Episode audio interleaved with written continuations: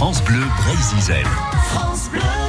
Les 70 ans de Paris Match, on parle des unes et celle de 1955 est vraiment marquante.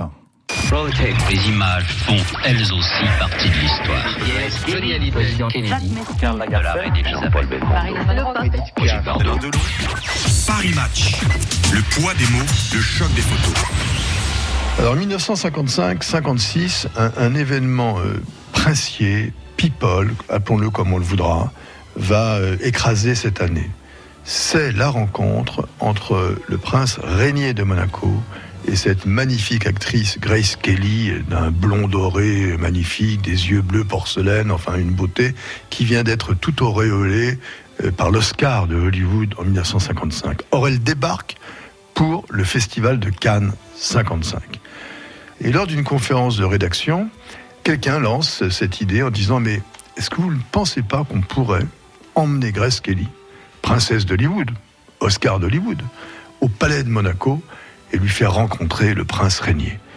Alors les gens se disent bah, C'est une bonne idée, mais ça paraît difficile, c'est pas jouable. Et si, quand même, parce que dans la rédaction de Paris Match, il y a un monsieur qui s'appelle Pierre Galante, qui a épousé Olivia de Havilland, l'actrice numéro 2 du film Autant on emporte le vent. Elle est la Mélanie d'Autant on emporte le vent. Donc évidemment, le lien hollywoodien se fait naturellement. Et le jour où Grace Kelly débarque au train bleu, gare de Lyon, eh bien, euh, Pierre Galante pousse Olivia de Havilland et au wagon-restaurant, les tables vont se former. Et euh, dès que Grace Kelly passera devant la table de Paris Match, Olivia de Havilland se lèvera, prendra son pas et vont se présenter, faire connaissance, euh, faire des compliments à n'en plus finir, l'une envers l'autre. Et soudain, Olivia dira Que penseriez-vous de faire un reportage en allant voir le prince régnier? Grace Kelly dit Mais pourquoi pas? Et là, ça va s'organiser avec la MGM qui est le producteur, avec euh, les officiers du palais, et la rencontre se fera. Et surtout, au terme de cette rencontre, euh, Grace Kelly lâchera cette petite phrase He is very charming. Et ce charme avoué va durer, puisque Régnier et Grace vont s'écrire.